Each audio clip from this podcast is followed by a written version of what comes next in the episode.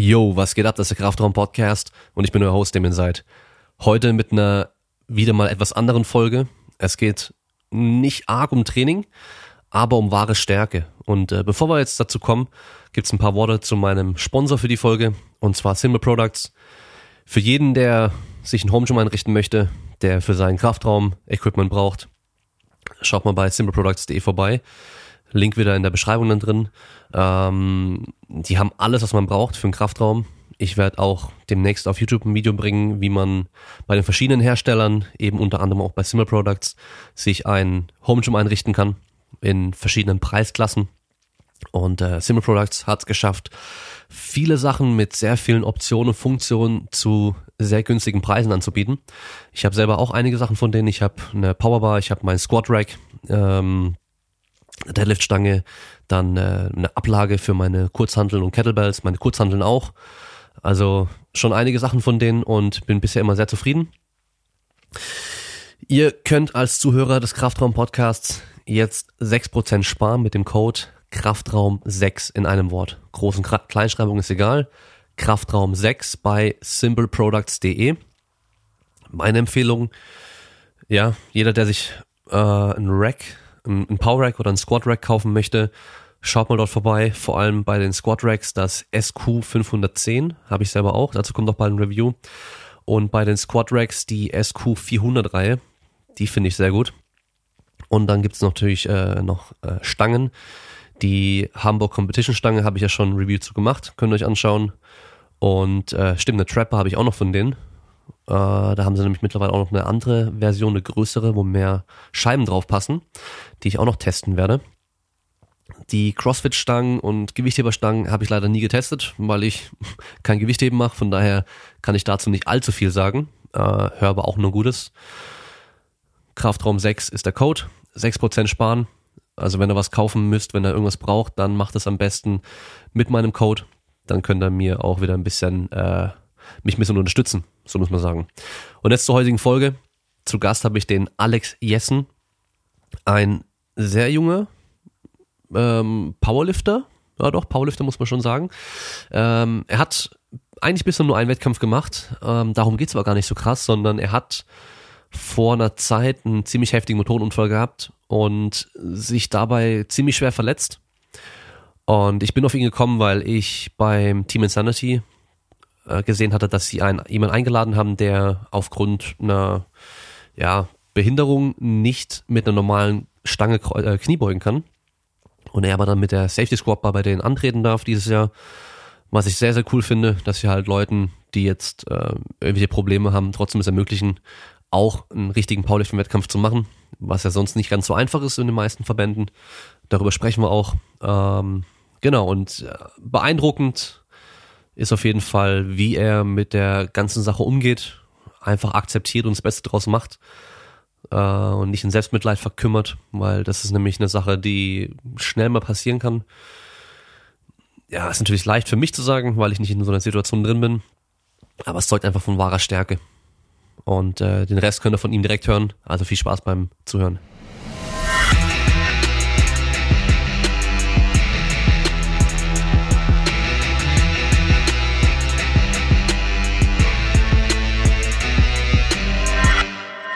Ich muss sagen, ich weiß gar nicht genau, wie wir anfangen sollen, weil ich ja auch nicht so viel wirklich weiß. Ich habe ähm, von dir erfahren oder ich habe dich zum ersten Mal gesehen, als ich ähm, mit, äh, mit Usi und äh, Jochen von Team Insanity gesprochen hatte.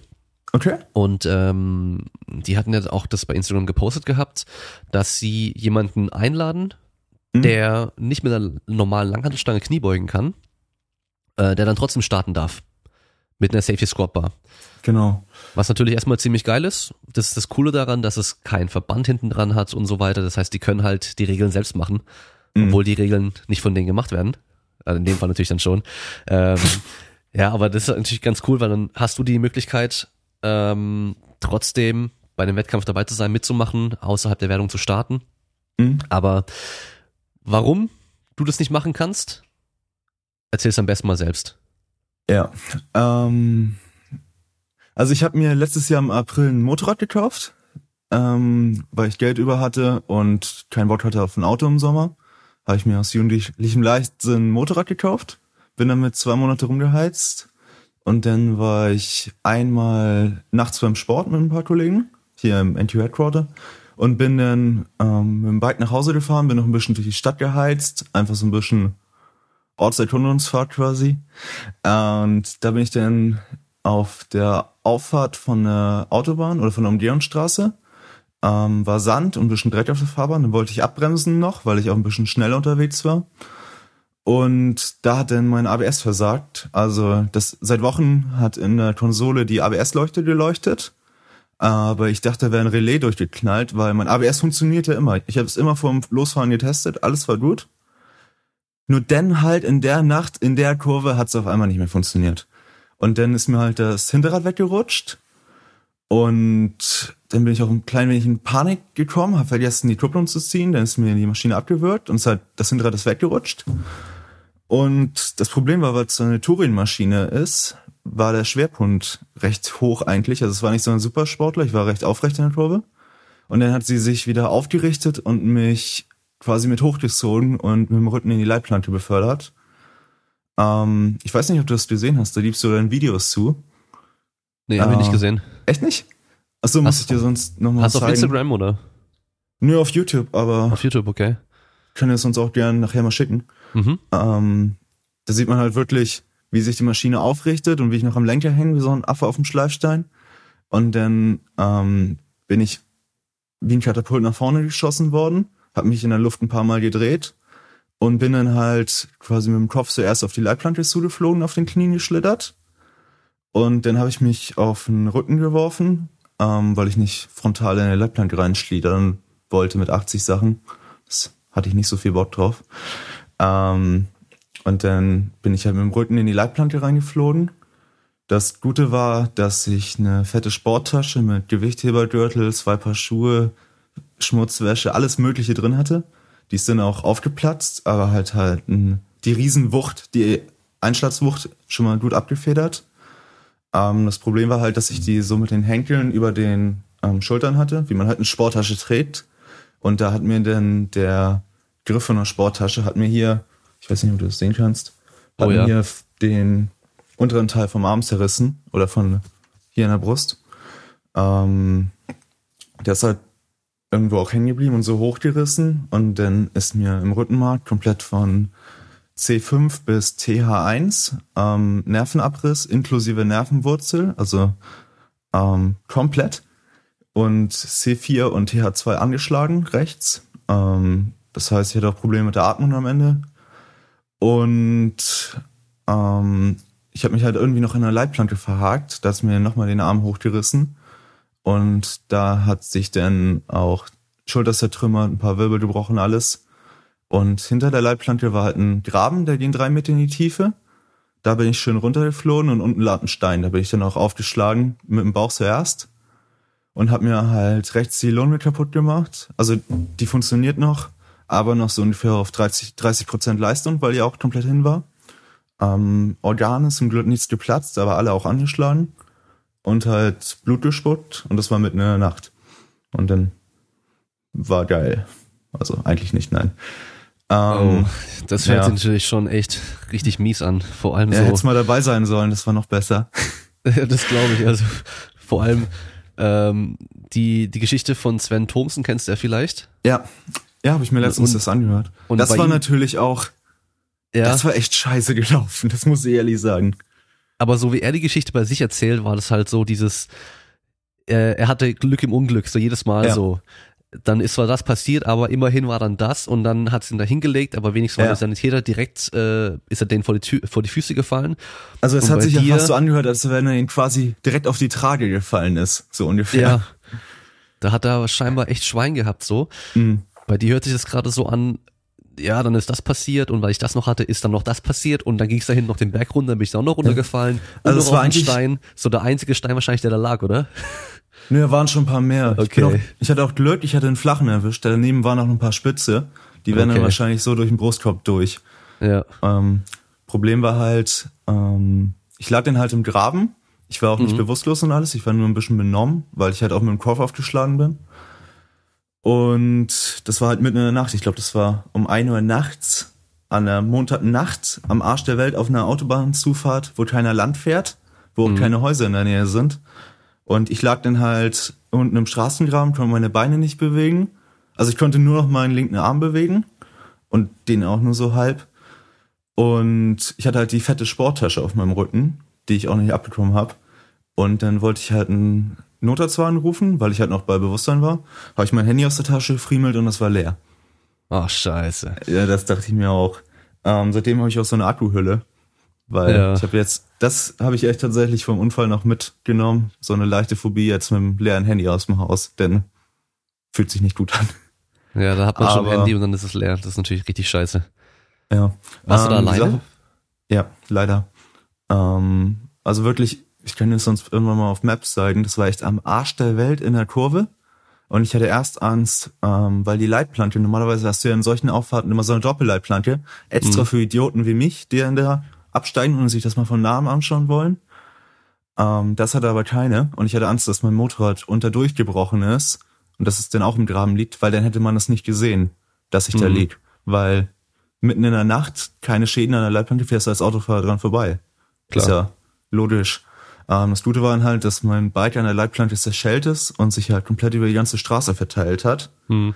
Ähm, das Heftige war tatsächlich, ich habe das auch, ich habe erst gedacht, ich hätte es geträumt, aber da ist tatsächlich ein Auto einfach dran vorbeigefahren. Das hat sich so durchgeschlängelt und ist einfach weitergefahren. Alter, war ich- nein, oder? Doch, hört man auch noch auf der Aufnahme von meiner GoPro. Ich hatte eine GoPro am Helm und die Mhm. hat halt alles aufgenommen und da hörst du halt wirklich, wie ein Auto abbremst, sich da durchschlängelt und wieder beschleunigt, einfach weiterfährt. Das geht echt gar nicht. Also das Und ist natürlich haben- schon richtig krass. Sowas, Ja, sowas hätte geht ich den erwischt, wäre, dann wäre das, was ich habe, ein kleineres Problem. ähm, das Gute war dann halt, dann kamen so ein paar Dänen, ich wohne halt direkt an der Grenze, Mhm. ähm, kamen ein paar Dänen vom Feiern und haben mich da gefunden und dann haben die mir auch schnell die Sporttasche schon mal abgenommen und meine Brille auch weggenommen, weil die stach auch ins Auge, weil das halt alles, der ganze Helm war ja auch verformt. Ähm, und dann haben die mich da erstmal erst betreut, bis der Notarzt fahren kam. Der brauchte auch eine Viertelstunde dahin. Das war echt lang. Und dann haben die sich aber auch recht schnell verpisst, weil die auch alle recht nach Alkohol rochen und Ja, wahrscheinlich nicht mit dem Bullen reden wollten. Aber ist mir ja auch egal, denn Hauptsache die am Mann gehalten. okay. Ähm, Wie lange hat's gedauert, bis sie dich gefunden hatten? zehn Minuten. Also ich habe echt mega viel Glück gehabt. Ich habe echt gedacht, entweder ich bekomme es gar nicht mehr mit oder die finden mich erst, wenn der Berufsverkehr wieder anfängt. Hm. Ähm, war auch richtig, dass sie mich recht schnell gefunden haben, weil ich hatte halt den Nervenausriss und Mhm. hatte dann auch ein daumengroßes Leck im Rückenmark, wo dann Mhm. schön mein ganzes Hirnwasser in den Arm reingelaufen ist. Und hätten es ein paar Stunden später gemerkt, hätten es gar nicht mehr operieren brauchen. Hm. Und Krass. Ja, diese, das Gute war aber auch, dass ich auf dem Bauch gelandet bin, weil ich dann das ganze Blut ausspucken konnte. Ansonsten wäre ich auch noch dran erstickt. Das hätte mir echt noch gefehlt. Ja, Leitplanke überlebt und den ganzen Rest und dann ersticke ich. Dann super. Wie war Ja. das mit den Schmerzen? Ja, ich weiß nicht, hast du schon mal einen Knochen gebrochen? Ja, aber das ist schon 25 Jahre her. Ja, das ist ja egal. Du hast ja, du merkst, dass da was echt kaputt ist, Ja. aber du hast dann so drei Minuten Puffer mit Adrenalin, wo es noch nicht so weh tut. Du merkst, dass das gleich wehtun wird, aber du bist noch einigermaßen handlungsfähig. Und Mhm. in der Zeit habe ich dann halt echt versucht, erstmal aufzustehen. Das ging nicht. Den äh, Notarzt zu anrufen, ging auch nicht. Und dann hat es so langsam angefangen weh zu tun, als sie mich gefunden haben. Und dann halt auch ähm, total ekelhaft, weil halt drei gebrochene Wirbel, das tut schon ein bisschen weh. Vor allem, wenn dann die Sporttasche noch auf dir drauf liegt. Hm. Aber ja, Schmerzen waren erst am, richtig, am nächsten Tag, Hm. wurden sie heftig, weil dann klingt das Schmerzmittel ab, was sie dir geben. Ähm, und dann wird's halt lustig. Und dann wollten die mich mit Ibuprofen abspeisen, weil die nicht gesehen haben, dass ich einen Nervenausriss habe. Das haben die erst am nächsten Morgen richtig realisiert. Aha. Und dann dachten die halt, ich simuliere oder ich hätte mir nur die Schulter gebrochen. Und ja, war eine Scheißnacht. Die Glaub wollten ich, mir dann ja. auch nicht helfen. Ja, war alles nicht so geplant.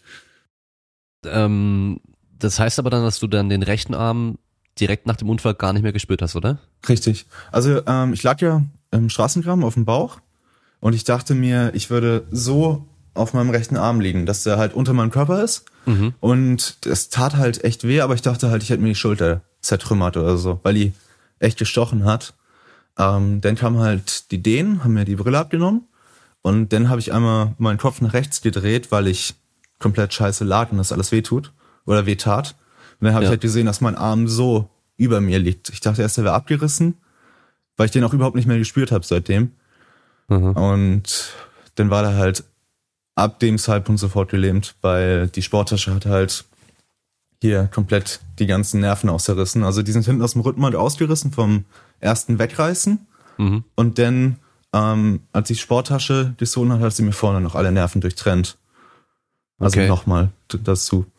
Das war nicht so geil. Aber es war ein fairer Tausch, fand ich. Dafür, dass sie mir halt echt das Leben gerettet hat. Denn es ist so gesehen nur der Arm, anstatt querschnittsgelähmt am Halsbereich. Hier wie Mhm. Sven.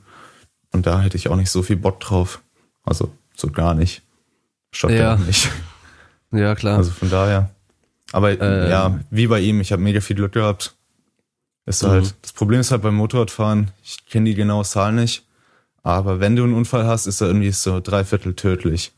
ja. Das ist halt die Scheiße. Da kommst du halt eher gar nicht mehr raus als schwer verletzt. Von Mhm. daher habe ich damit echt Glück gehabt. Mhm. Aber ja. Der Sven, wo wir gerade ihn nochmal angesprochen haben, habe ich gestern erst gesehen, ähm, Okay. oder vorgestern, dass er mit dem Exoskelett jetzt läuft. Das ist auch richtig geil. Das heißt, Also so ähm, richtig alleine laufen? ja, mit einem Rollator noch. Ja, das heißt, wo er sich so stützen kann, aber er läuft dann trotzdem mit diesem Exoskelett, ja. geil. Also immerhin auf den Füßen schon mal wieder unterwegs. Ja. Bin mal gespannt, wie es dann noch weitergeht. Bei ihm war das aber auch eine Quetschung vom Rückenmark, oder? Ich habe das gerade nicht mehr genau drin, aber bei ihm war es halt kein Durchriss, oder? Nee, also er hat auf jeden Ach so. Fall ähm, recht früher den kleinen C und so schon wieder bewegen können und äh, ein Mhm. bisschen Gefühl gehabt und sowas. Und das kommt ja dann mit der Zeit auch wieder. So ein bisschen hat er gesagt. Und du hast ja scheinbar diese zwei Jahre Zeit, um da möglichst viel zu machen, wo sich noch was regenerieren kann und so. Und Ja. ähm, ist in deinem Fall wahrscheinlich ja nicht mehr möglich. Ja, was meinst du? Mit deinem rechten Arm jetzt. Doch, auf jeden Fall. Ja? Ähm, und zwar, ich wurde dreimal operiert. Mhm. Einmal Rückenmark flicken und danach bin ich aus Flensburg. Hier haben die halt echt die Erstversorgung gemacht, dass ich den nicht auf dem Weg ins Krankenhaus wegsterb. Ähm, und dann haben die mich nach Oldenburg verfrachtet, weil da sitzt ein Facharzt ähm, als einer von zwei Leuten in Europa, der Nerventransplantation machen kann. Und dann haben die mir aus den Beinen insgesamt anderthalb Meter Nerven, äh nee, zweieinhalb Meter Nerven rausgenommen. Ähm, also Gefühlsnerven Mhm. sind mega schöne Narben. Das ist, sieht total scheiße aus. Aber ähm, dann nimmst du halt aus den Beinen, aus dem Oberschenkel und aus dem, äh, aus dem Schienbein an der Seite kann man Nerven rausnehmen, wo noch Nerven nebenbei laufen. Die sind also quasi überflüssig. Und dann kannst du die Nerven rausnehmen und die Nerven drumherum übernehmen nach einer Zeit die Aufgabe vom Gefühl. Mhm. Und das Gute ist halt, weil das halt Nerven vom eigenen Körper sind, werden die auch einfach so angenommen. Und dann ist es möglich, dass du halt die Nerven quasi neu anschließt. Also ich habe halt, mein Rückenmark rechts ist total kaputt. Das von C5 bis TH1 nicht mehr so gebrauchen. Die haben das abgedichtet, aber diese Steckverbindungen sind quasi hin. Ähm, und jetzt haben sie mir quasi den rechten Arm überall im Körper angeschlossen. Ähm, mein Bizeps zum Beispiel hängt an meinem Zwerchfell rechts. Mhm. Mein, meine Schulter, also mein Deltoideus, den haben die mir am rechten Brustmuskel angeschlossen, an dem Nerv. Ähm, Greifen zum Beispiel hängt bei mir am Rippenboden. Da haben die es einfach Okay. so angeschlossen. Ähm, Trizeps drücken haben die mir tatsächlich, dann sieht man jetzt nicht über die Cam, haben sie mir links an C7 angeschlossen. Ich habe quasi hier so eine Brücke, die rüberläuft, wo mein Trizeps angeschlossen ist. Aha, Und da haben sie dann auch gleich Handstrecken und Handgelenk angemacht. aha. Ähm, seitdem habe ich auch sowas, das nennt sich Klingelknopf. Ich habe hier in der Mitte so eine Narbe, wo die halt die beiden Nerven zusammen gemacht haben. Wenn du hier rauf tust, zucken beide Hände. Das ist Okay, total krass. bekloppt. Also es ist echt nervig, wenn du einen Rucksack an hast, aber es funktioniert. Ich kann meinen Trizeps wieder drücken. Auch schon, ähm, ich würde so sagen, 60 Prozent des Weges im Liegen kann ich ihn hochdrücken. Ähm, Schulter kann ich schon wieder ein bisschen heben. Okay. Bizeps kommt auch. Auch Greifen und Strecken kam. Ist immer noch nichts Bewegbares, aber es ist messbar mit dem EMG. Mhm. Also es hat tatsächlich funktioniert. Ich habe wieder Gefühle in den, bis zu den Fingern. Und dafür, dass die am Ende oder am Anfang halt noch gesagt haben, die müssen den Arm vielleicht abnehmen, ist das echt gut gelaufen. Okay, das ist ja richtig krass. Das Ja. heißt, du musst jetzt aber auch alles neu lernen, oder? Ja. Ähm, ich habe auch zum Glück habe ich einen echt guten Arzt hier im Krankenhaus, der mir quasi einen Freifahrtschein gegeben hat für Medikamente und Therapie. Und jetzt habe ich viermal die Woche Ergotherapie, fünfmal die Woche Physiotherapie und halt noch die Möglichkeit, ähm, ich habe so ein Gerät bekommen von der Krankenkasse, das kostet irgendwie anderthalb tausend Euro. Ähm, Das ist so ein Stromstimulator, damit halt die Muskeln nicht abbauen oder dass sie Ja. nicht komplett vertrümmern. Und ich habe noch die Möglichkeit, bei der Ergotherapie nach der Sitzung ähm, auch so ein Stromteil zu machen, was eigentlich für Schlaganfallpatienten genutzt wird. Da tust du halt die Elektroden an den Muskel ran und dann hast du so eine Ruhephase einprogrammiert von ein paar Sekunden. Dann sagt das Gerät, du sollst versuchen, das anzusteuern und wenn da irgendwas Messbares ist, verstärkt das Gerät das. Und das kann man dann Ah, immer weiter ja. hochdosieren, damit diese Verschaltung wieder im Gehirn kommt. Ähm, wie gesagt, das machen eigentlich Schlaganfallpatienten, die halt zum Beispiel eine halbseitige Leberhund haben, damit da wieder diese Ansteuerung kommt, dass das Gehirn auch weiß, wenn ich versuche, das anzusteuern, reagieren die Muskeln. Mhm. Ähm, und das kann ich halt auch machen, das hilft super. Das wird leider nicht von der Kasse übernommen, aber das war mal über und dann liegt das da rum. Und dann kann Okay, ich das krass. Ist ja auch geil. Also, ja, man Ähm. sagt halt immer, diese zwei Jahre bei Nervenschäden, Mhm. das ist so die Zeit, wo man am besten den ganzen Tag trainiert, okay. weil da ist so der Zeitraum, wo am ehesten noch was wiederkommt. Ähm, ist natürlich möglich, dass in zehn Jahren immer noch Fortschritte kommen, aber man sagt so diese, dieser Kernzeitraum, wo man wirklich einen Schlag reinhauen kann, damit das wieder wird, das sind so diese zwei, zweieinhalb Jahre, kommt immer drauf an, was das für eine Verletzung war. Das war bei Sven dann wahrscheinlich nicht anders, dass er jetzt halt zwei Jahre durchziehen muss Mhm. und dann quasi ein bisschen runterdrosseln kann. Es geht ja auch eigentlich nur darum, dass man die Fortschritte, die man bekommt, dass man die nicht wieder verliert. Ja, Weil wenn man es halt nicht trainiert, klar, wird das halt klar. immer schlechter. Und die Sache ist halt, wenn du halt, wie ich zum Beispiel einen gelähmten Arm hast oder bei ihm halt das Laufen, ähm, dann machst du es ja nicht, dann vergisst auch das, der Körper das. Also auch dein Gehirn vergisst komplett, dass du diesen, diese Gliedmasse quasi hast. Mhm. Und das, da versucht man halt jeden zu lenken, weil sobald das Gehirn das vergessen hat, ist es halt ultra schwer, das wieder reinzubekommen. Mhm. Und ja.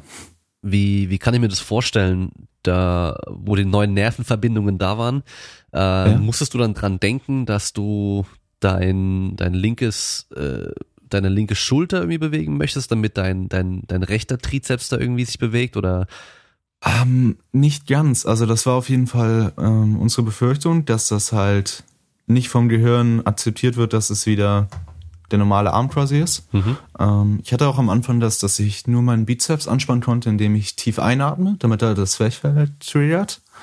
Aber über kurz oder lang merkt der Körper das, vor allem wenn du halt dieses Gerät für Schlaganfallpatienten hast.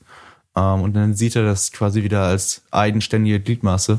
Also ich konnte schon, ich weiß nicht, will mich nicht auf eine Zahl festlegen, sechs Monate ähm, nach dem Unfall und nach den OPs konnte ich schon wieder meinen Arm quasi von alleine ansteuern. Also ähm, ich drücke meinen Trizeps und mein Trizeps bewegt sich. Oder ich versuche meine Schulter zu bewegen.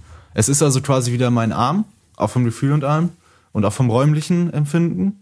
Problem ist einfach nur, dass die Muskeln nicht ansteuern. Aber Mhm. das hat der Körper recht schnell gecheckt, obwohl das halt hier so rüber verkabelt ist. Mhm. Ja, Also krass. Richtig ist krass. heftig, wie viel der Körper oder was der Körper überhaupt leisten kann. Ich hätte nie gedacht, dass wenn ich mir irgendwie den Bizeps oder so ans Zwerchfell ansteuere oder anschließ, dass das überhaupt funktioniert, dass da irgendwas kommt. Geschweige denn, dass ich dann übers Zwerchfell quasi meinen Arm bewege. Ja.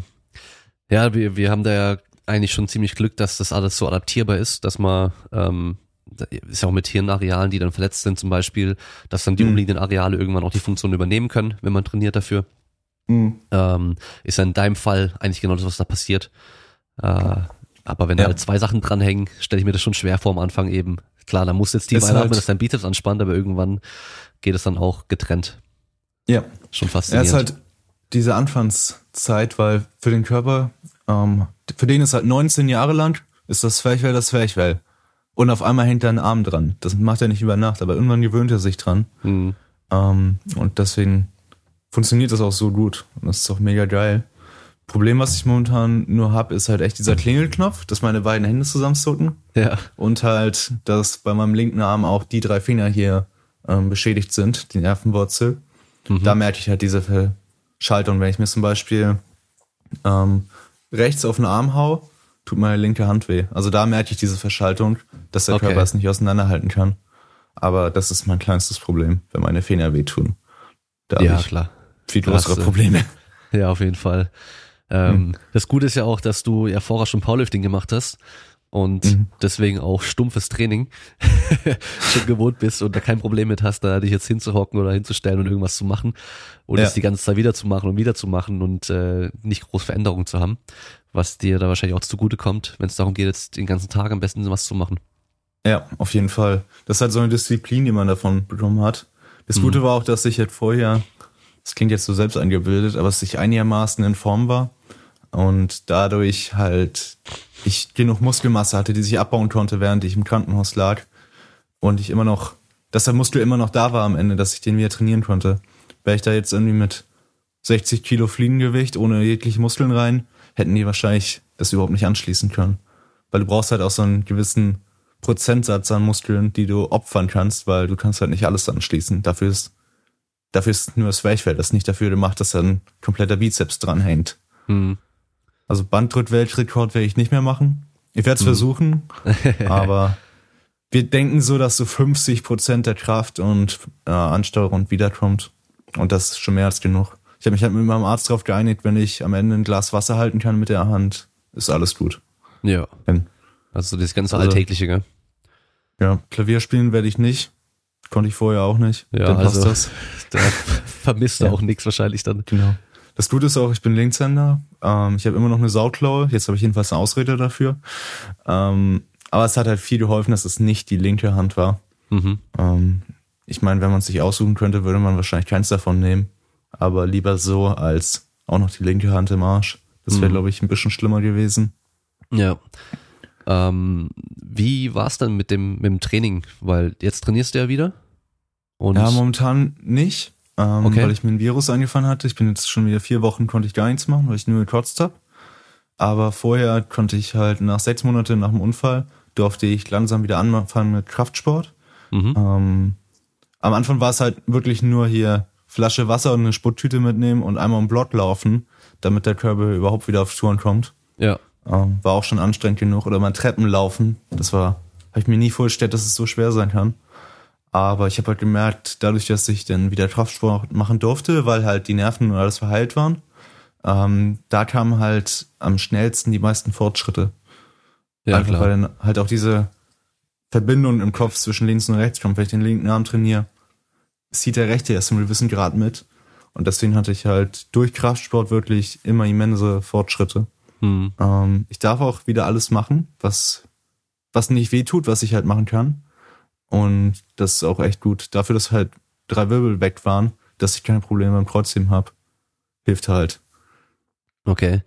Wie sieht denn das Kreuzheben jetzt bei dir aus? Machst du da auch komplett mit beiden Händen oder machst du dann einarmig? Also ähm, mein quasi normales Trainingskreuzheben, das mache ich in so einem Halb-Sumo-Stand mit einer Hand, die, wo ich das hin hochhebe. Ich kann jetzt gern sonst gleich mal meinen Kanal schicken, da sieht man das ein bisschen, wie ich trainiere.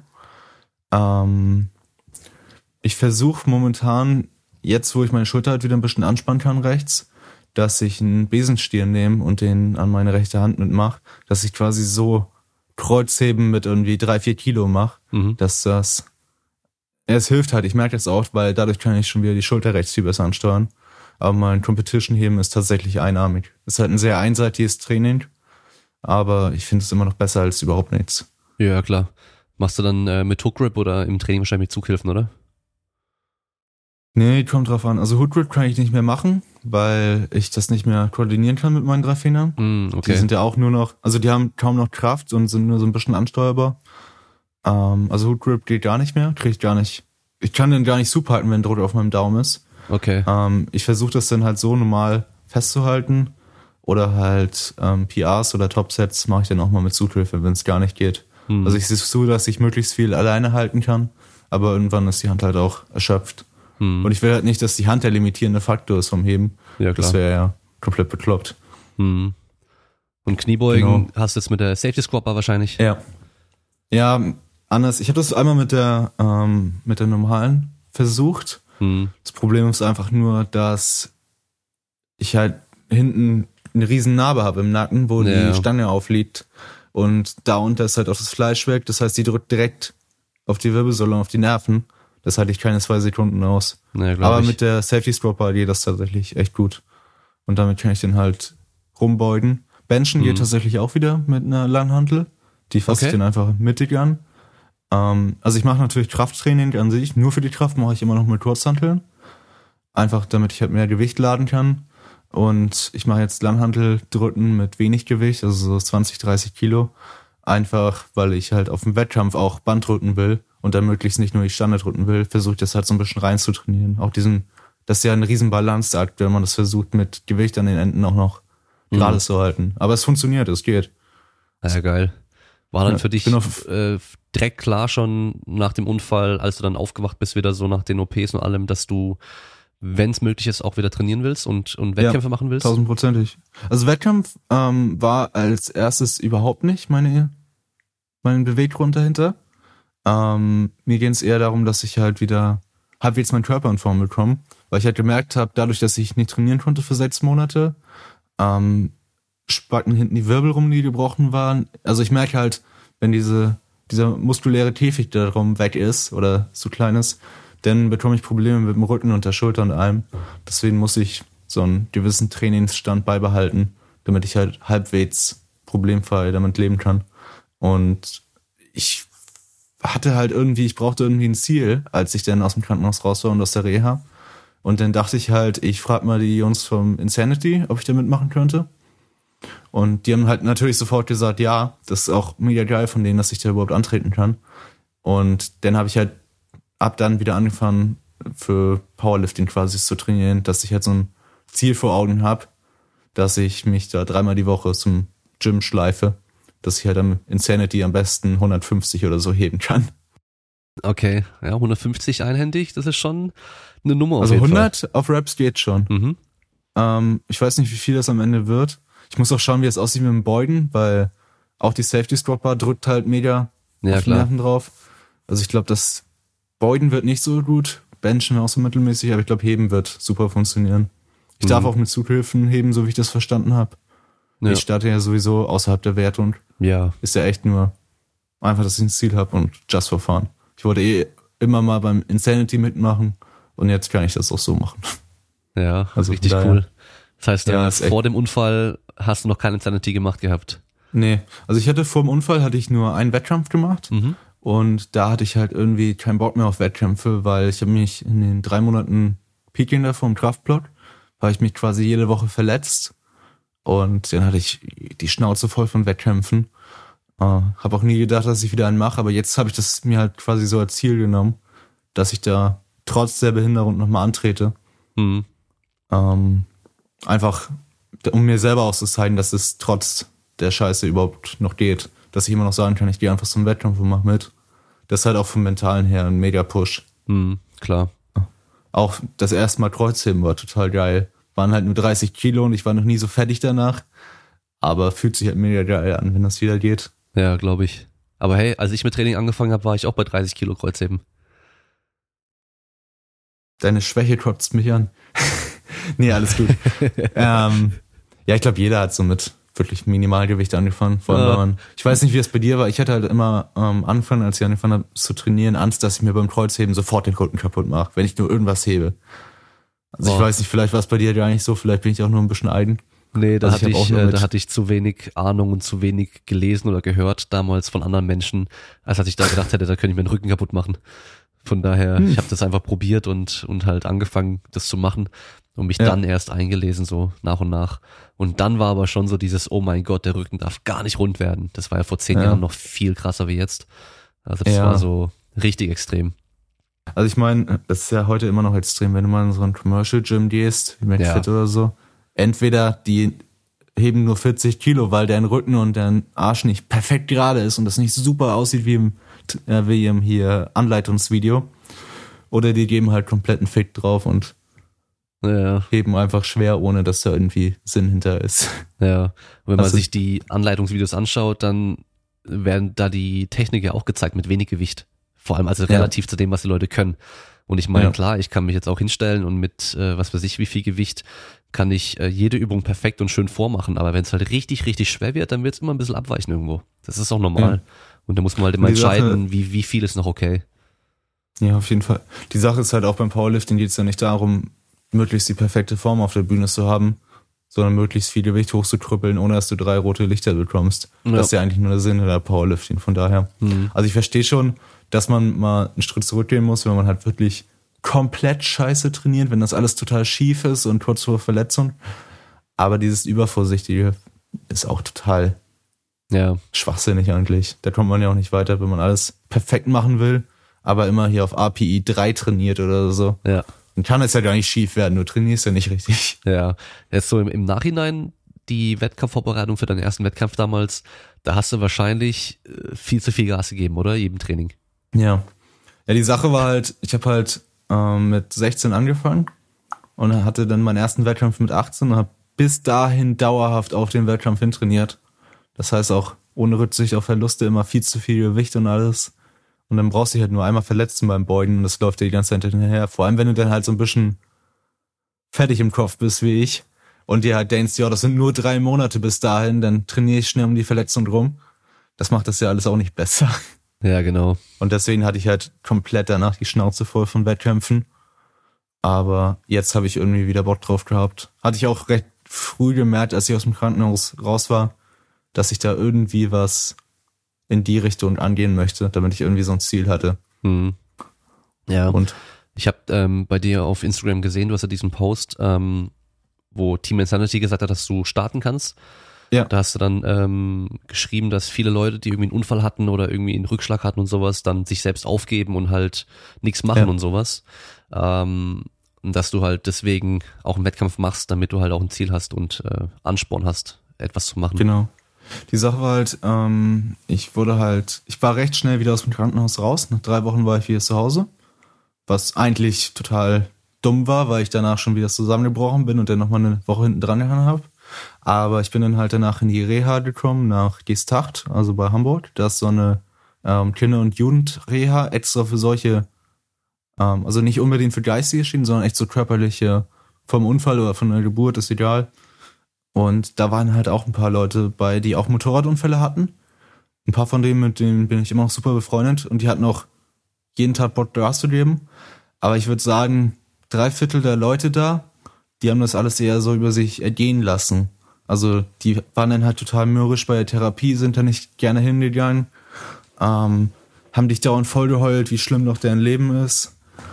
Und haben, ich habe halt leider echt oft die Aussage gehört, ja, momentan habe ich halt Probleme mit meinem Körper, aber ich trainiere aktiv gegen, sobald er wieder heil ist.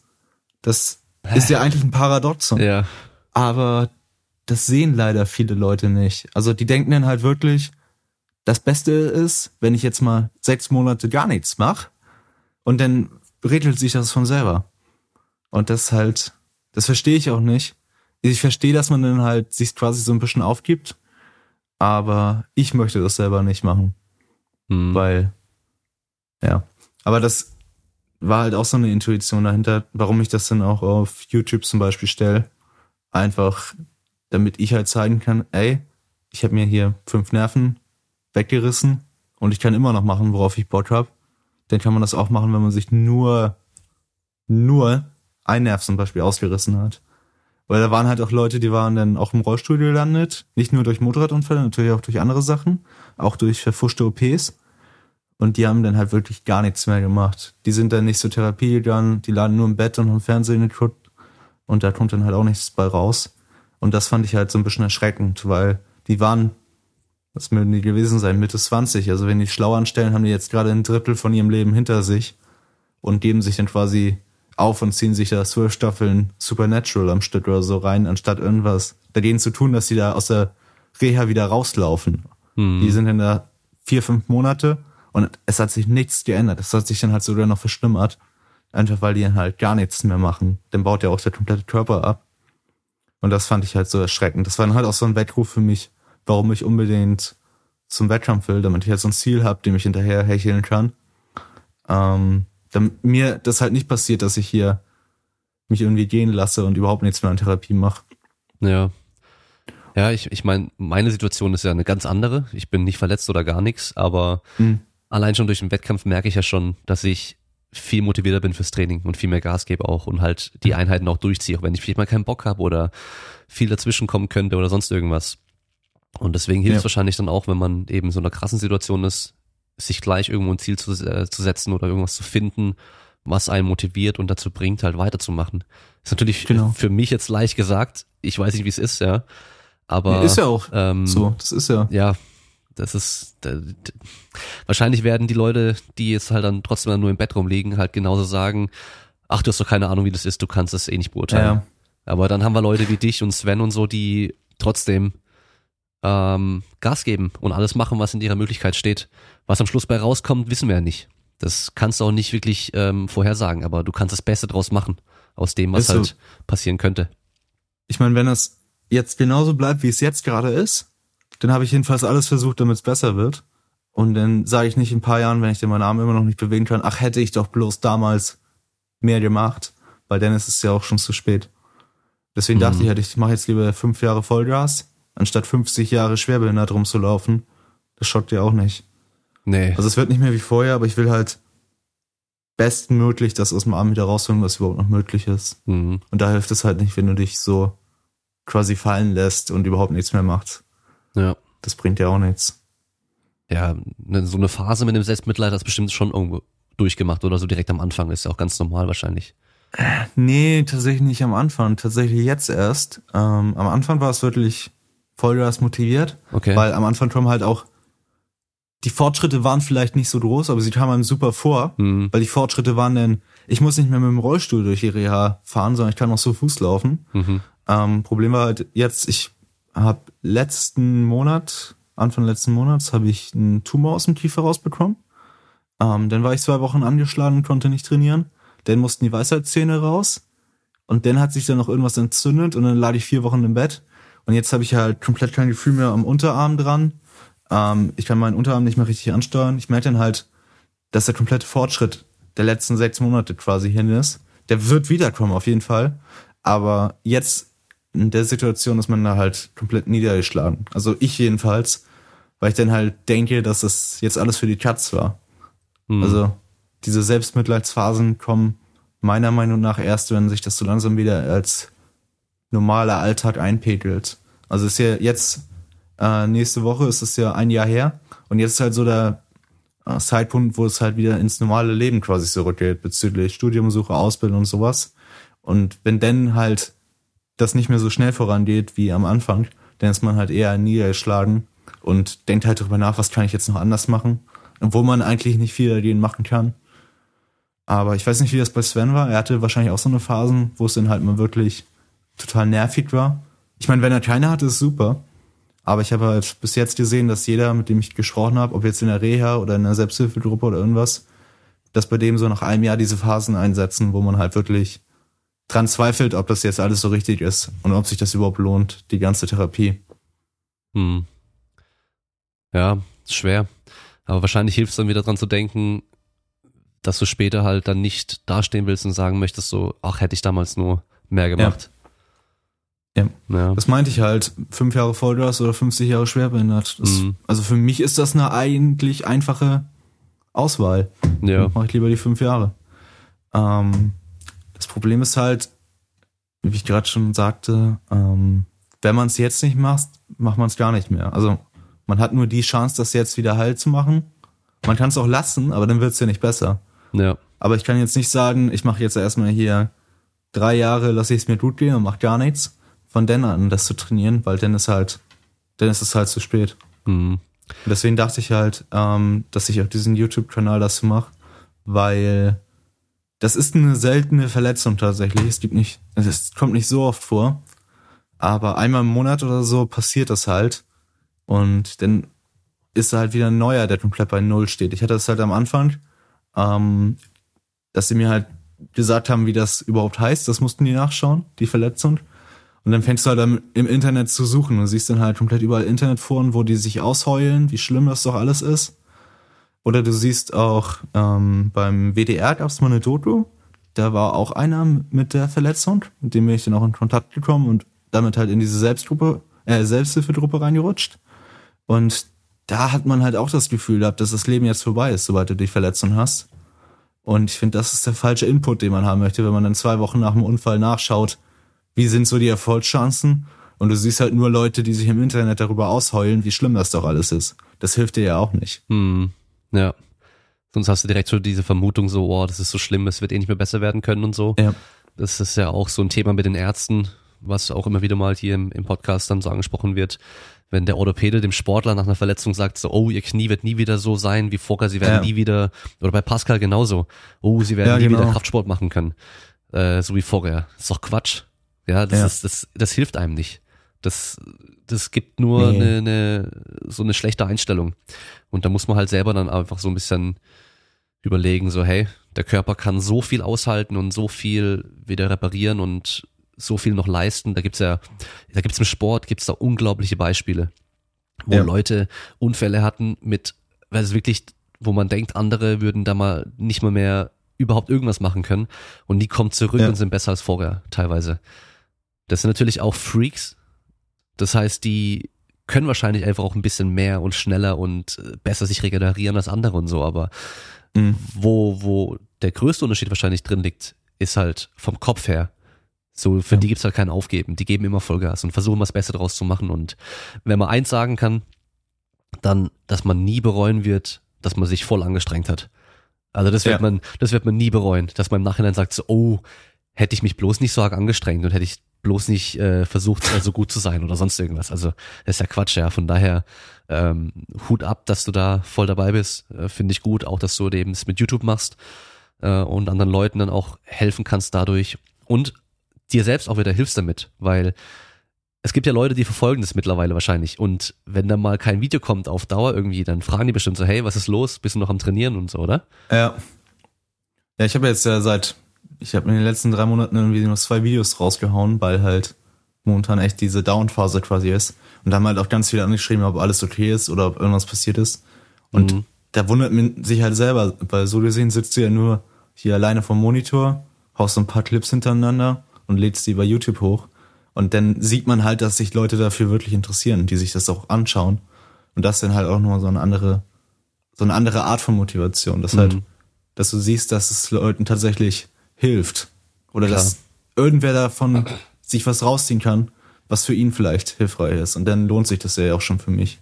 Ja, ich meine, genau. der Hauptgrund für das ganze Projekt tatsächlich war eher so Selbsttherapie, dass man halt auch, ähm, also ich habe es halt auch dafür gemacht, um mal in zwei Jahren schauen zu können, wie habe ich überhaupt angefangen ähm, und wie waren die Fortschritte. Weil wenn man das jetzt so über Tage sieht, dann ist es halt echt schwer, den Fortschritt wirklich zu sehen. Wenn ich jetzt die ersten Videos anschaue, dass ich da noch durchs Gym humpel und nicht mehr richtig eine Scheibe hochheben kann und ich jetzt einfach hier wieder zu Fuß überall hinkomme, das ist halt auch nochmal so, ein, so eine gewisse Art von Selbsttherapie. Mhm. Und Ja, wenn es anderen nebenbei noch hilft, ist ja super. Dann sind es ja zwei Fliegen mit einer Klappe. ja, perfekt. Ähm, hast du mal drüber nachgedacht, noch andere Sportarten auszuprobieren? Ja, habe ich tatsächlich, aber ich bin in nichts anderem gut als Gewichtheben. Also deswegen habe ich den Sport ja auch vorher gemacht. Ich kann, ich kann nicht gut werfen, ich kann nicht gut fangen, ich bin nicht besonders gut mit Ausdauer. Motorradfahren kann ich auch nicht besonders gut, wie man sieht. ähm, also ich weiß nicht, Powerlifting ist einfach das, was mich so erfüllt. Also worauf ich halt, was mir am meisten wiedergibt. Mhm. Ähm, ja, es ist schwer zu beschreiben. Das ist einfach mein Sport, auf den ich Bock hab. Ich habe schon viele andere Sorten nebenbei ausprobiert, aber war nie wirklich das bei, wo ich sage, das ist es, das möchte ich machen. Ja, was halt schade ist so ein bisschen beim Powerlifting ähm, im Behindertensport, sag ich mal, ist ja, da gibt's ja dann nur Bankdrücken. Der Und- Behindertensport Powerlifting ist scheiße. Ja, Das muss man ehrlich sagen. Deswegen bin ich auch so froh, dass ich beim Insanity starten kann. Weil auch wenn du mal als behinderter Athlet quasi an einem Wettkampf für Behinderte teilnehmen möchtest, das ist so, so unstrukturiert und alles. Also das, ich weiß nicht, ich habe da nichts verstanden. Das sind dann ganz viele Wettkämpfe, die ineinander greifen, aber mit anderen Zulassungssachen. Dann machst du nur Banddrücken oder hier äh, Kettlebell-Wurf oder so. Also also ich kenne richtigen nur von den. Paralympics, kenne ich es nur. Powerlifting oder Gewichtheben bei den Paralympics ist ja dann nur Bankdrücken. Äh, genau. Und äh, dass es dann noch andere Sachen gibt, weiß ich gar nicht. Also ich weiß auch gar nicht, ob es auf nationaler Ebene da überhaupt viel gibt. Also das, was ich gefunden habe, also ich weiß nicht, du hast ja jetzt ein, zwei Zuschauer, wenn da irgendwer Ahnung hat, bitte gerne einmal anschreiben, was das angeht. Aber das, was ich halt gefunden habe, war halt wirklich nur Banddrücken, so ein bisschen Kettlebell rumwerfen, aber es gibt keinen richtigen, kein richtiges Powerlifting für Behinderte. Hm. Und ja, Deutschland schimpft halt immer so mit Integration und allem von, oder wie heißt denn das, wenn man Behinderte? Inklusion? Inklusion, ja. Nee. Doch, Inklusion von Behinderten. Aber wenn es halt Richtung sowas geht, gibt's halt gar nichts. Ja, Ist halt Also schon, auch wenn eh schon eine richtig krasse Randsportart halt an sich schon, Powerlifting. Ja, Ja, das stimmt aber, dass man gar nichts findet. Also ich hätte halt gedacht, wir haben ja ein ähm, Powerlifting-Team quasi. Ich dachte halt, dass dass irgendwas in die Richtung gibt, aber nichts. Ja. Also ich habe jedenfalls nichts gefunden. schade. Und auch, ich habe auch noch mal bei ein paar anderen Wettkämpfen halt nachgeschaut, ob ich da starten kann. Aber die pochen halt so auf die Regel, beide Stangen, oder beide Hände an der Stange. Und da scheitert das halt schon. Das ist halt, deswegen bin ich echt froh, dass der Insanity mich starten lässt, Mhm. weil ich sonst halt wirklich überhaupt nirgendwo starten könnte. Wir könnten zwar ein Meet machen bei uns im Gym, aber das sind ja auch, Ja, ja, ich weiß nicht. Halt. Im Shop bestimmt auch mega, ja, aber ich habe eher Bock so auf richtig Wettkampf. ja, klar. Ich glaube, bei, bei Strongman könntest du Kreuzheben machen. Da könntest du halt die ganzen anderen Sachen wahrscheinlich nicht machen, aber halt Kreuzheben würde da gehen, da darfst du ja Zughilfen benutzen. Ich glaube, dem wäre es auch egal, Mhm. ob du nur eine Hand benutzt. Also ich weiß, bis so eine Regel jetzt mit Ja. beiden dran sein muss und so. Das wäre vielleicht noch so eine Möglichkeit. Ähm, aber wo ich jetzt dran gedacht habe, wenn du Linkshänder bist und der linke Arm auch noch gut ist bei dir, äh, großteils, Kugelstoßen. Nee. Du sagst ja, du, nicht. du sagst ja, du bist nicht gut im Werfen, aber Kugelstoßen ist ja nicht werfen.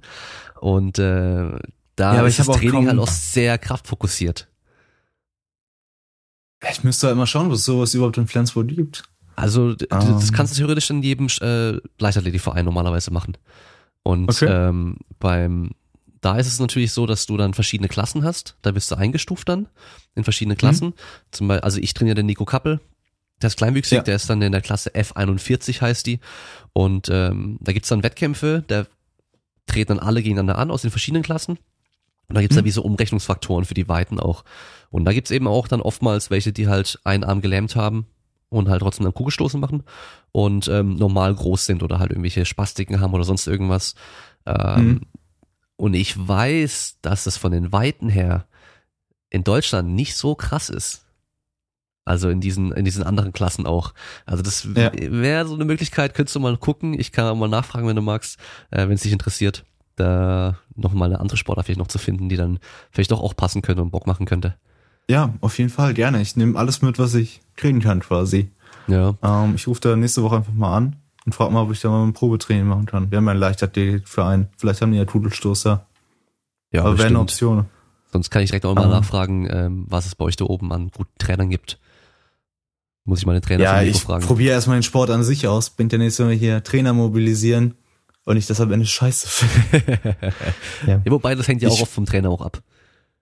Das stimmt natürlich. Ja, vor allem, wie gut kann der sich dann anpassen an dich auch und dann deine Einschränkungen und sowas. Technisch wird sich da auch dann viel verändern müssen, ganz normal. Also, ja, auf jeden Fall. wie beim Kreuzheben jetzt auch, dass du es einarmig machst und mit einem anderen Stand und so weiter. Ist beim Ja. Kugelstoßen wahrscheinlich genau das Gleiche. Äh, Nochmal zu Strongman. Ich habe auch äh, auf Instagram einen gefunden, der hat auch ungefähr dieselbe Verletzung, auch selbes Unfallmuster quasi. Okay. Und der macht auch mit einem Arm tatsächlich Strongman und hält auch ein paar Weltrekorde. Ähm, kann ich dir sonst mal schicken. Der hat halt mich auch motiviert, dass man wieder Kraftsport machen kann, Mhm. obwohl man nur einen Arm hat. Und der macht doch hier Atlas Stone heben und alles. Das geht. Man muss nur trainieren. Atlas Stone heben einarmig. Ja, also kann ich dir gerne gleich mal schicken. Alter. Das ist halt, Der muss aber ganz schön viel Harz an den Arm machen, damit er alles hält, oder? ja, vielleicht masturbiert er viel, keine Ahnung. Aber der ist echt stark und halt, halt gezeigt, dass man trotz Mhm. so einer schäbigen Verletzung wirklich quasi normal in Anführungsstrichen trainieren kann. Mhm. Dass man halt immer noch dahinterher hecheln kann, quasi hinter seinem Hobby. Also es geht alles. Ich habe Wir haben ja in Deutschland das Problem, ich bin schon froh, dass wir hier einen KDK-Verein haben Mhm. und ein gutes Studio. Strongman haben wir, glaube ich, überhaupt nicht. Ich glaube, das nächste wäre in Hamburg die Ecke. Ja, Zwei Stunden pendeln für Atlas-Zonen heben ist vielleicht ein bisschen viel. ja, ja. Ähm, ich habe sogar mal diesen, irgendeinen so Crossfitter gesehen, oder schon mehrmals, der einhändiges Umsetzen und Stoßen macht. Okay. Also Gewichtheben ein, einhändig. Ja. Das ist halt auch krass. Also das Ja, ist eh schon, Fall. äh, ich find's eh schon krass und dann auch noch, äh, also Kreuzheben einhändig, klar. Weißt du, so da stellst dich ja Ja. trotzdem hin und ziehst einfach.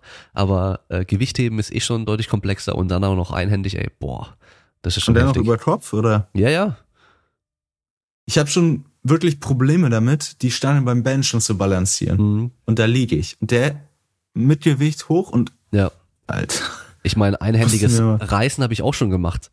Aber da musst du halt oben richtig fest zupacken, damit die Stange nicht anfängt zu rotieren und zu kippen und sonst irgendwas. Ja. Also, ja. Das ist ja schon schwer mit zwei Händen, Ja. wenn du halbwegs gut in Form bist. Aber mit einer Hand, ja, das ist das schon, ist schon heftig. schon heftig, ja. Aber das meine ich halt, wenn man halt wirklich Bock drauf hat, geht alles. Ja, Sieht man ja. Aber es ist halt dieser Anstoß, den man sich selber, man muss sich ja selber jedes Mal in den Arsch treten, mhm. ähm, damit man das macht. Ich merke aber auch halt, ähm, ich habe ja auch Nervenschmerzen und alles. Ich bin ja auch voll mit Opiaten. Und davon wird man auch mega faul. Und dann Ja. ist es halt noch schwerer, sich da selber in den Arsch zu treten. Aber ja, muss halt gemacht werden, ne? Ansonsten macht's ja keiner. Soweit ich weiß, helfen die auch nicht unbedingt an dem, dem Kraft- und Muskelaufbau. Diese ganzen Opiate, Nee. oder?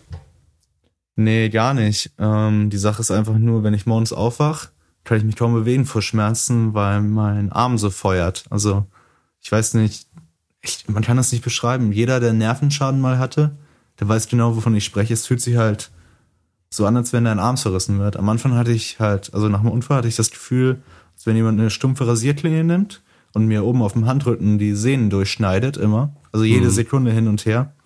Oder auch, dass die Hand verbrennt oder auf, auseinandergerissen wird. Und das kann man halt mit Medikamenten so ein klein wenig unter Kontrolle bekommen. Aber ja, man hat halt dauerhaft Schmerzen und die werden auch nicht mehr weggehen wahrscheinlich. Die werden jetzt zwar besser, Mhm. man gewöhnt sich ja dran, aber ohne Schmerzmittel würde ich es einfach nicht aushalten. Mhm. Ich kann nicht mal einschlafen nachts ohne Schmerzmittel und selbst mit Schmerzmittel nicht so gut. Mhm. Also ich glaube, wenn ich das jetzt absetzen würde, nur für den Muskelaufbau, Nee, dann könnte mich gleich einliefern. nee, Lohnt nicht. macht keinen Sinn, ja. Ja, aber das Also ist ist halt auch scheiße. auch. Ja, das ist alles nicht so ganz geil gelaufen. Ja, Aber das Gute ist halt, dass es halt wirklich Medikamente gibt gegen diese Nervenschmerzen, ähm, die einen quasi wieder lebensfähig machen. Ich hatte Mhm. halt das Problem am Anfang, habe ich halt Oxycodon bekommen, 40 Milligramm morgens, mittags, abends. Da bist du halt schon ein bisschen dicht und da konntest du halt gar nichts mehr machen. Ich hatte immer noch mega starke Schmerzen, ich war total faul, total verplant.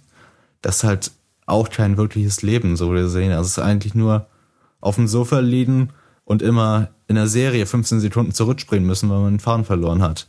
Das schaut ja auch nicht. Mhm. Und deswegen gibt's halt echt geile Medikamente jetzt seit neuestem, ähm, womit man halt die Nervenschmerzen einigermaßen in den Griff bekommt, damit man wieder lebensfähig ist. Also von daher ist es echt gut, dass wir einen Fortschritt haben bei Opiaten. Du bist halt komplett fertig dadurch und wenn ich jetzt auf den Drogentest piss, der leuchtet wahrscheinlich in allen möglichen Farben. Aber ja, Hauptsache es hilft. ja, ja, klar. Da brauchst du dich auch nicht für entschuldigen oder sowas. Also ich meine, Nee, ja, alles Äh, gut. Würde ich sowieso. ich meine, es gibt Leute, die, die hauen sich das Zeug einfach so rein, weil es ihnen gefällt, aber äh, ich glaube, Ja. wenn du die Wahl hättest, würdest du lieber nicht nehmen. Und keine Schmerzen trotzdem haben. nee. Wenn ich die Wahl hätte, dann würde ich das ja alles nicht nehmen. Dann. Ja, Weißt du, wenn ich die Wahl hätte, dann ja, nehme ich meinen Arm zurück und dann, dann passt das. Aber ja, du kannst dich ja nicht aussuchen.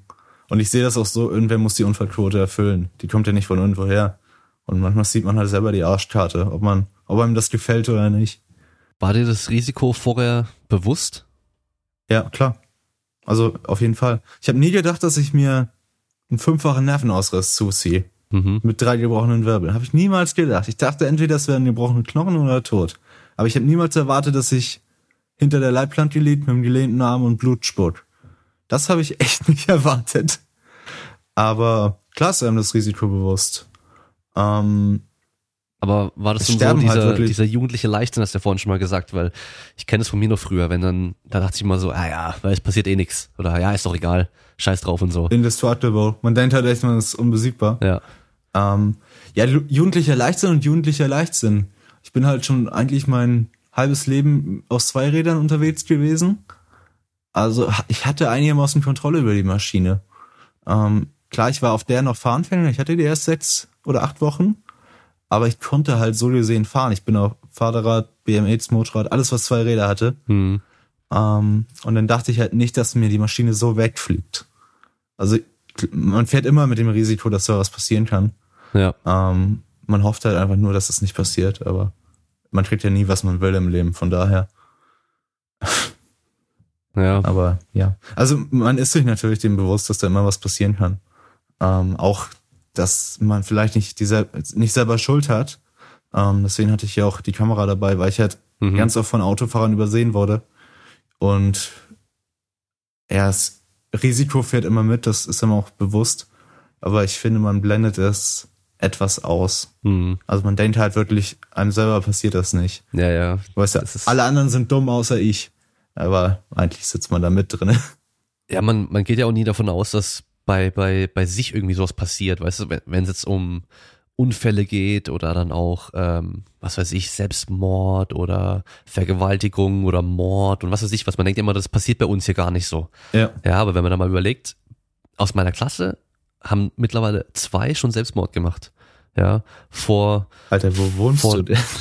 Ja, ganz, also ganz normal im Dorf und so, also Echt? ländliche Gegend, ja, ja, das ist, das ist gar nicht so ohne. Ähm, Das ist alles gar nicht so selten, wie man denkt meistens. Ähm, direkt bei mir aus dem Ort hier, wo ich bin, ähm, einer mit ein paar anderen zusammen wurden vor kurzem erst erwischt mit kiloweise Drogen im Auto. Ähm, dann in Stuttgart vor nicht allzu langer Zeit haben sie doch irgendwo mal eine Leiche im, in einem Koffer gefunden und so. Ja, also es, äh, wo ich herkomme ursprünglich, ähm, wurden dann eine Zeit lang die Mädels vergewaltigt, so mehr, also mehrere Fälle. Also es sind so Sachen, man denkt ja immer so, das betrifft einen nicht, aber Mhm. das kann mal ganz schnell gehen und dann äh, passiert es dann doch irgendwie. Mit Unfällen ist genau das Gleiche. Ja. Ja, also man, man, man denkt ja nicht, oh, ich fahre jetzt Fahrrad und mir rast jetzt ein Auto da seitlich rein oder sowas. Ähm, aber wenn man sich mal umhört, gibt es sowas öfter, als man eigentlich denkt. Also die Zahlen kommen halt schon irgendwo her. Ja, das meinte ich halt. Irgendwoher kommt die Quote. Das ist ja nicht grob über den Daumen berechnet. Da sitzen halt echt Leute mit drinne, die dann die Arschstaltation haben.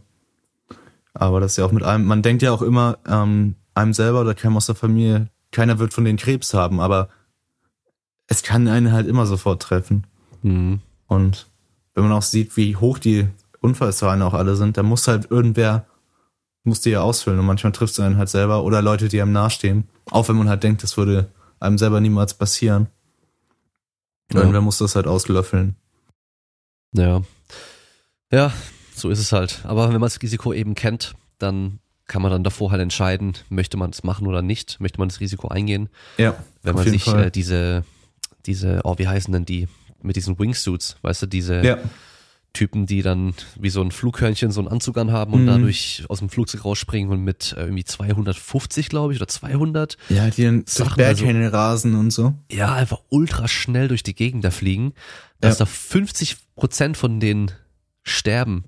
Ja, Das ist, glaube ich, die Zahl. Ja. 50 Prozent wie pro Jahr. Also da, unglaublich. Ja. Und dann gibt's auch diese Basejumper, die dann wirklich solche verrückten Sachen machen, wo sie von Häusern springen und so. Oder diese Freewalker heißen die, glaube ich, oder Skywalker. Das hat auch dann in Russland angefangen. Die Typen, die halt in auf äh, Hochhäuser hochklettern Ach und so Zeugs. ja, und auf Bautränen und, so und darum Genau. eiern. Ja, Von denen sterben halt andauernd welche. Das ist richtig heftig.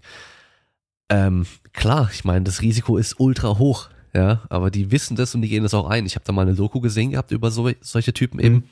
Ähm, da gab es einen Ukrainer, der da halt weltbekannt dafür war Mhm. und einen Engländer. Und der Engländer, der steht halt morgens auf und klettert erstmal einen Kran hoch und hängt sich da dann auch noch dran. Ja, Und was einfach man halt so macht, ne? einhändig. Ja, ja, genau. Und äh, der hat dann Kontakt gehabt mit diesem Ukrainer eben. Die haben da beide immer über äh, Google Übersetzer dann ihre Texte übersetzt, haben sich einigermaßen verstanden und dann hat der Ukrainer den halt eingeladen zu sich. Hm? Und ähm, die haben halt darüber so gesprochen auch, dass die eigentlich keine Angst davor haben zu sterben und es ganz genau wissen, dass sie sofort sterben könnten, wenn ein kleiner Fehler passiert so. Ja. Und äh, das Heftige war aber, dass dieser Ukrainer halt noch viel krasser drauf war wie diese Engländer. Weil da waren sie irgendwie auf so einer riesen Brücke oben auf so einem Turm. Mhm. Und ähm, dann wollte der Ukrainer, dass der Engländer ihn runterhält, also ihm die Hand gibt, also so Ja. Arm in Arm, also äh, beide halten den Unterarm vom anderen fest, ja, Mhm. und er ihn einfach so an der Seite runterhält und er sonst sich nirgendwo, also der Ukrainer sich sonst nirgendwo festhält und der Engländer sich mit der anderen Hand noch am Geländer festhält. Allein schon dieses Idee. Vertrauen, das Vertrauen einem Fremden dann noch schnell so zu geben, ey. Weißt du so, also die, da merkt man einfach, die sind halt gestört drauf. Ja. Also wirklich so gestört ohne Ende, ey. Richtig heftig. Und ich meine, Motorradfahren ist natürlich nicht ganz so, hat nicht ganz so viel Risiko, aber halt doch ein sehr hohes Ah. Risiko. Seien wir mal ehrlich, alles hat Risiko, weißt du? Also, Klar.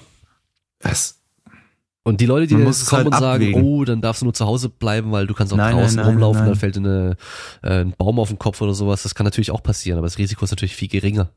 ja, klar, Wahrscheinlichkeiten halt, ne?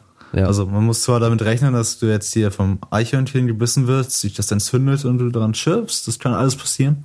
ja. Aber das ist halt viel unwahrscheinlicher als zum Beispiel, dass wenn du mit 100 in LKW reinfliegst, dass du daran vielleicht stirbst. Das kann man sich hier Ja. ausrechnen. Das könnte vielleicht schiefgehen.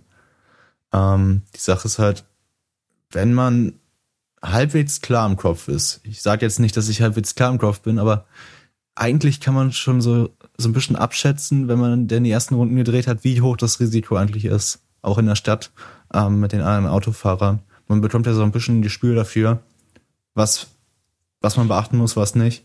Und ob das das Risiko wert ist. Wenn du halt zum Beispiel in, in New York oder so mit dem Motorrad unterwegs bist, würde ich niemals machen, weil da wirst du halt viel eher übersehen, als wenn du jetzt hier drei Dörfer weiter mit dem Motorrad rumfährst. Da passiert halt eher weniger was. Und ich finde, das ist das gleiche bei allen Sportarten. Beim Motorradfahren ist halt der Aufprall schneller und du hast keine Knautschzone. Ja. Aber du kannst halt auch beim Fahrradfahren draufgehen. Also ich wurde auch schon auf dem Fahrrad ein paar Mal vom Auto angefahren. Das hätte mich halt auch weghauen können. Oh, aber das weiß man ja quasi. Also, ja, wenn man halbwegs klar im Kopf ist, weiß man das. ja. Ansonsten klettert man auf Kräne morgens, wenn man das Ja. nicht weiß. Manchmal Ja. merkt man was im Nachhinein so, ho, das hätte auch ganz schön schief gehen können, ey. Ja, auf, habe Also- ich ja bei mir auch gemerkt, Ja. dass das echt viel, viel schlimmer hätte sein können. Ähm, ja, man weiß es eigentlich und man lebt halt mit dem Risiko. Man kann das ja auch so ein bisschen einschätzen, ob das sich jetzt lohnt, ob der Spaß das Risiko überwiegt. Und wenn es halt nicht so ist, dann sollte man es halt lassen. Ja, ich meine, gut, Sven zum Beispiel, da war es ja so, die sind ja extra auf Rennstrecken gegangen, Ja. um halt fahren zu können und eben nicht das Risiko mit anderen Autofahrern und so zu haben. Und selbst da passiert halt noch was, ja. Also klar, das Risiko ist deutlich, deutlich niedriger, wenn keine anderen äh, Autofahrer oder so mit Ja. auf der Straße unterwegs sind. Ähm, mein Vater hat früher auch einen Auto äh, Motorradunfall gehabt, da gut, äh, war in, damals in Südfrankreich auch und die hatten halt auch alles mal getuned und so weiter, auch mit den Mopeds schon damals. Mhm. Die sind auch gestört gefahren. Er hat mir die Strecken gezeigt, wo sie gefahren sind und wie schnell und so weiter. Also es, Ja. ich sehe auch die Motorradfahrer, wenn wir dort sind, wenn die uns überholen und so, die sind richtig gestört unterwegs. Ja. Aber trotzdem, ihm ist er dann einfach ein Motorrad, ein Auto seitlich reingefahren. Ähm, Vollgas auch, ja. Und ähm, ich wollte mit 14 auch immer dann, sobald ich 16 bin, halt einen Roller haben. Mhm. Das hatten wir uns halt alle und ich wollte halt auch das haben und so.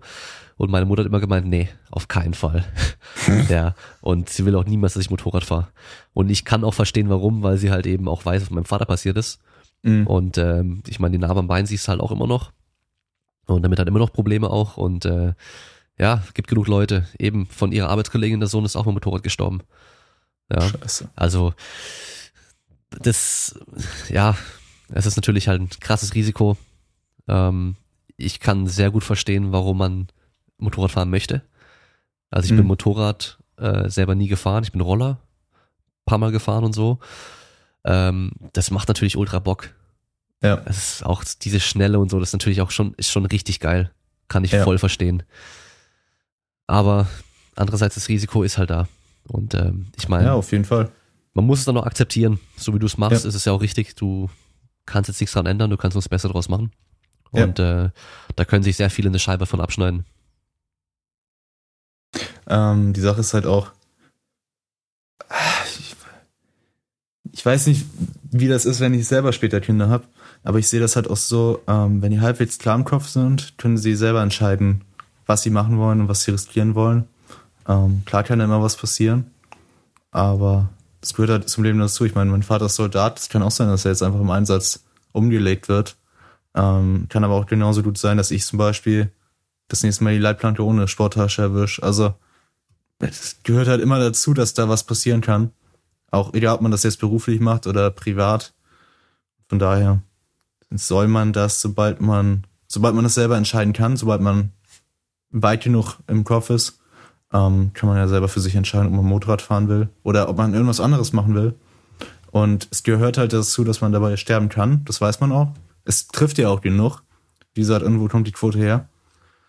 Aber ich sehe es halt so, lieber sterbe ich auf Motorrad durch irgendeinen Fahrfehler oder so, anstatt dass ich mit Mitte 50 irgendwie einen Herzinfarkt bekomme, weil ich auf die Rente zuarbeite oder drei Tage vor Renteneintritt irgendwie vom 90-jährigen Rentner überfahren wird, der ähm, zum Beispiel nach Gefühl fährt, weil er nichts mehr sehen kann, aber seine S500 irgendwie nach Sky fahren will, dass er mich da auf dem Zebrastreifen überfährt. Das, also, ich weiß ähm, nicht. Im, Im, Optimalfall äh, hätte ich einfach beides nicht. so. Ja. Also wenn ich mir, ja, wenn ich es mir aussuchen könnte, würde ich beides nicht nehmen. Aber ja. ja, es gehört halt zum Leben irgendwie dazu, dass, äh, dass es halt auch vorbei sein kann. Ja. Und ich glaube, wenn man halbwegs gesund im Kopf ist, weiß man das auch und dann fährt das auch im Hinterkopf mit. Aber es ist jetzt nicht wirklich so ein, so ein Ausschlussgrund, warum man kein Motorrad fahren sollte. Muss man halt selber wissen, wenn man daran keinen Spaß hat, dann lohnt sich das nicht. Aber wenn man nee, Bock drauf hat. Auf keinen Fall. Ja. Weil wenn man Würdest, echt keinen Bock drauf hat, dann ist das Risiko echt so dumm. Würdest du wieder Motorrad fahren, wenn du könntest irgendwann? Kommt drauf an, wie du das meinst. Du vom Ding also her Motorrad fahren? Wenn oder? du, wenn du ähm, irgendwann wieder so fit bist, dass du von mir aus beide Arme voll bewegen kannst und wirklich alles wieder komplett machen kannst. Gehen wir mal davon würdest aus, du dann wieder Motorrad fahren? Gehen wir mal davon aus, dass mein Körper im Top-Zustand ist, dass alles wieder so ist wie vor dem Unfall. Ja. Ja. Denn ja. Ich sehe das aber persönlich so, ich glaube nicht, dass mein Arm, also mein Arm, ich tue alles dafür, dass er wiederkommt aber der wird niemals ähm, so stark sein wie vorher. Und ich habe halt die Angst, wenn ich zum Beispiel auf dem Motorrad eine Notbremse machen muss, weil mich irgendwer übersehen hat, ähm, dann kommt ja auch Druck drauf, dann gehe ich ja auch nach vorne. Man geht ja, man macht ja eine Notbremse. Und Problem ist dann halt nur, wenn ich mich mit dem rechten Arm nicht richtig abstützen kann, bei der Vollbremsung, drücke ich mit der linken Hand den Lenker zur Seite und leg mich auf die Fresse. Ja. Dann fliege ich ihm auch voll rein. Wenn ich nicht eine Notbremse machen kann, fliege ich ihm auch rein. Also es wäre so unsicher, wenn ich halt nicht wirklich bremsen kann. Ich habe mal nachgeschaut, ähm, es gibt sowas, das sieht aus wie ein Jetski hinten, mit zwei Rädern vorne, so ein breites Teil. Ja. Das werde ich mir später holen. Damit werde ich auch wieder fahren, weil ich damit sicher fahren kann. Also sicher im Sinne von, ich kann eine Notbremse machen, ich kann auf alles reagieren und muss mir keine Sorgen haben, dass ich mich damit überschlag. Okay. Also, wenn ich es körperlich könnte, wenn ich wieder vollkommen gesund wäre quasi, würde ich wieder fahren. Mhm. Hundertprozentig, tausendprozentig. Ich weiß ja, was falsch gelaufen ist. Ich würde mir nie wieder ein gebrauchtes Motorrad kaufen, aber also wenn ich mir wieder eins kaufe, dann neues und dann weiß ich auch, wenn was kaputt ist, war es meine Schuld. Aber nicht irgendwie so eine Scheiße wieder. Oder wenn die Birne leuchtet, dann lieber doch mal ja, checken lassen, ob es halt. Wie gesagt, ich habe es checken lassen. Ich habe vor jeder okay. Fahrt du hast checken lassen. Ja. Ach so. Es okay. hieß halt wirklich, ja, das Relais ist durch. Ja gut, die sollte eh am Tag nach dem Unfall zum Service, weil die neue Gabel oh. brauchte. Und dann dachten wir halt, ja, dann machen wir gleich das Relais mit, alles gut, ne? Und ich habe halt wirklich für jede Fahrt Vollgas Hinterradbremse rein, Vollgas Vorderradbremse, Vollgas beide. Und es funktionierte alles. Es war mhm. alles, es war nur die Lampe. Bis zu dem Moment, wo ich die dann brauche. Dann war's doch das ABS. Shit. Ja, deswegen, also auch ich habe das Motorrad günstig gekauft, weil es auch ein bisschen mehr runter hatte. Aber ich würde jetzt niemals sagen, ich kaufe mir jetzt lieber ein älteres Motorrad mit mehr Kilometern, was billiger ist. Dann nehme ich lieber mehr Geld in die Hand und habe dann halt eins, was funktioniert. Aber was bringt's mir, wenn ich ein schönes Motorrad habe, was geil aussieht und alles, aber im entscheidenden Moment den Geist aufgibt. Bringt mir auch nichts. Vor allem, wenn du noch drauf sitzt. Wenn es ein Auto gewesen wäre und das ABS funktioniert nicht, ja gut. Dann ist die Karre halt, wenn es schlimm läuft, ist es ein Totalschaden, dann ist das so. Ja. Aber wenn du halt selber der Totalschaden bist, ist das halt nochmal eine andere Geschichte. Auf jeden Fall, ja. Deswegen. So, Ja. ähm, zum Schluss bekommst du ja nochmal das Wort. Du weißt ja, wie das läuft. Ja. Ähm, hast du eine Message an die Leute? Wenn nicht, dann kannst du dir überlegen, was du dir vielleicht als Teenager oder halt in der Zeit vor dem Unfall jetzt im Nachhinein nochmal mit auf den Weg gegeben hättest. kauft Motorräder mit ABS. Ähm, nee, also ich würde dann sonst beides sagen, wenn es Ja, okay klar. ist. Auf jeden Fall. Ähm, ich will halt den Leuten mitgeben, dass egal wie scheiße die Situation vielleicht auf den ersten Blick ist, ähm, es gibt immer eine Lösung, wie man das Beste noch draus machen kann. Egal wie schlimm es vielleicht im ersten Moment aussieht, ob es jetzt irgendwelche körperlichen Gebrechen sind oder ob es auch vielleicht nur einen Job verloren oder so. Es ist zwar aus dem eigenen Standpunkt immer die totale Scheiße, aber es haben schon vorher Leute geschafft, da wieder rauszukommen und auch danach werden es wieder Leute schaffen, aus genau derselben Situation wegzukommen. Ähm, man muss sich einfach nur mal mehr in den Arsch treten. Ähm, das will ich den Leuten eigentlich mitgeben, dass man einfach mal durchzieht, auch wenn es weh tut. Und was ich mir ähm, an vor dem Unfall sagen würde, ist halt wirklich, es ist nur Geld, denn wenn ihr euch irgendwas kauft, wo euer Leben dranhängt, wie zum Beispiel Motorrad mit Sicherheitszeug, es ist nur Geld, dann fahrt ihr halt erst einen Monat später, weil ihr noch ein bisschen drauf sparen müsst. Es bringt euch nichts, wenn ihr euch irgendwas günstiges kauft. Man sagt ja immer, wenn man es billig kauft, kauft man zweimal. Das Problem ist halt, bei solchen Sachen hat man diese zweite Chance normalerweise nicht.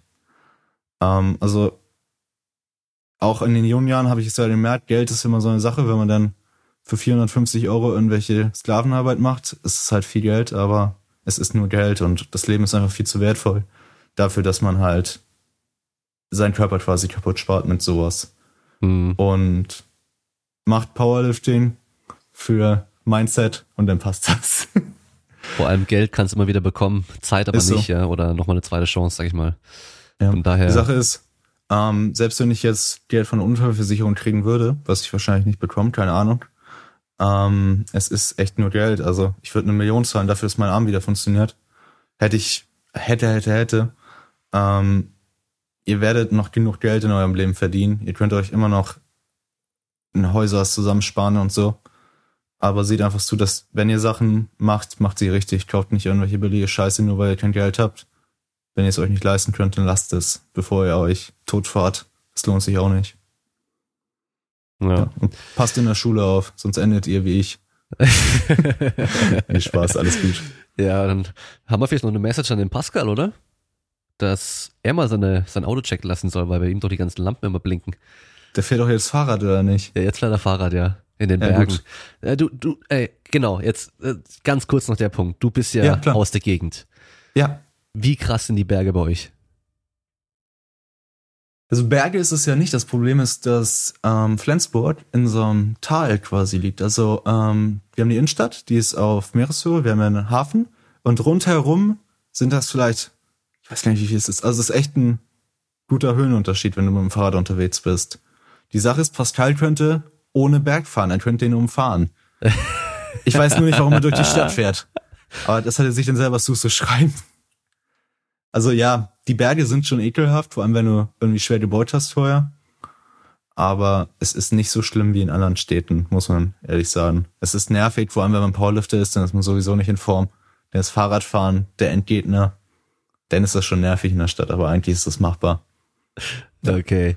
ich Also- muss mir mal selber irgendwann ein Bild davon machen und mal nach Flensburg kommen und äh, mir. Ja, bist herzlich eingeladen. die ich kann dir Flens- mein Fahrrad leihen, dann kannst du erstmal aus erster Hand anschauen. die Flensburger Alpen angucken hier. Ja, ich würde aber hier ähm, Sauerstoffzelt mitnehmen. Das ist doch ein heftiger Höhenunterschied als Powerlifter. Das sind ja locker 50 Meter. Ich meine, ich bin in Stuttgart, ich bin im Kessel, ja, und äh, Ach, stimmt.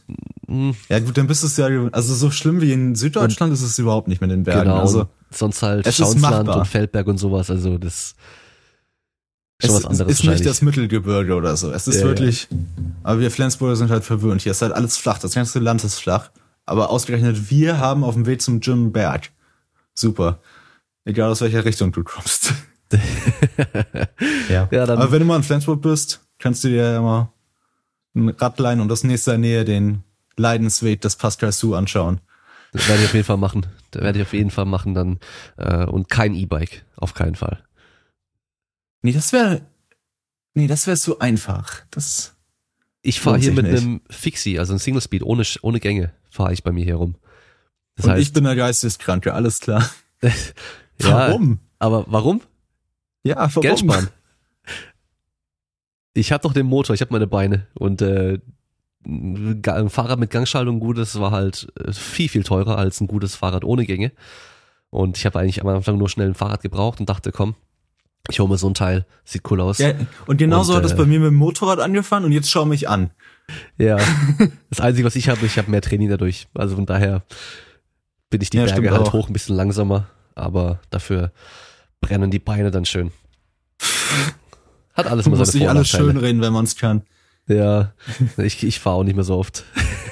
Komisch. Zu geistig ja. für eine Ganzschaltung, aber das ist super für die Beine. Mhm.